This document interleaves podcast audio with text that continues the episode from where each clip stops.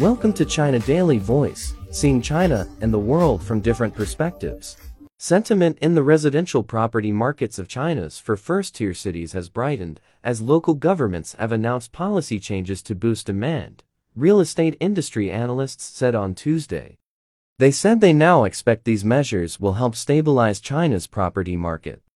Beijing, Shanghai, Guangzhou and Shenzhen in Guangdong province have eased credit rules for homebuyers, identifying people with no local ownership of residential properties at the moment as first-time homebuyers eligible for favorable mortgage conditions during their loan application process.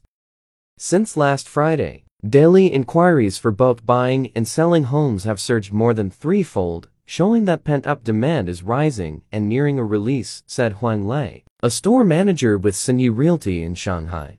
Huang further said the firm's pre-owned home transactions started to pick up in the second half of August, and the new local definition of first-time homebuyers further fueled buying sentiment.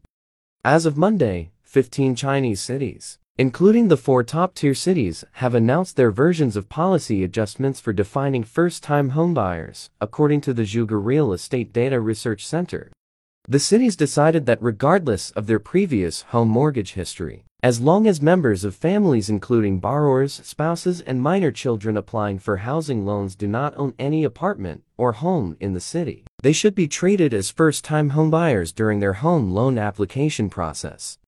It is believed that these policy adjustments can enhance consumer expectations and boost home sales, which will help stabilize the overall market, said Guan Rongxue, a senior analyst with the research center.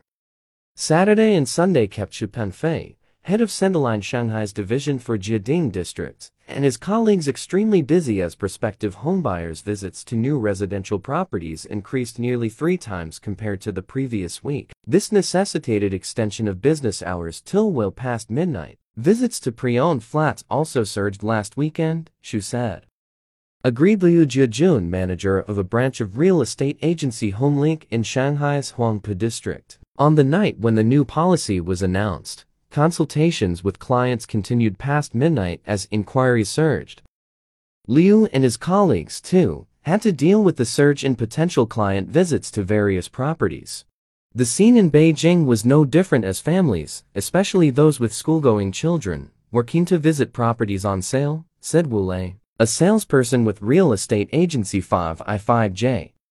Yan Yuejin, director of Shanghai-based eHouse China Research and Development Institution, said the top-tier cities have seen heightened activity in both downtown and suburban areas as pre-owned homes for sale increased.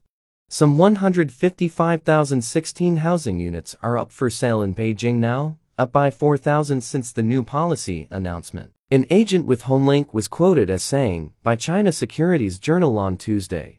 Many of the sellers are trying to regain the identity of a first-time home buyer, which is quite different from previous rounds of sales. As pre-owned properties up for sale have increased, this bodes well for market stability and prices, said Yan. Agreed other industry experts, saying the new policies would not skew the supply-demand equation. Li Yujia, chief researcher at the Guangdong Planning Institute's Residential Policy Research Center, said the policy adjustments are aimed at controlling risks and retaining stability. That's all for today.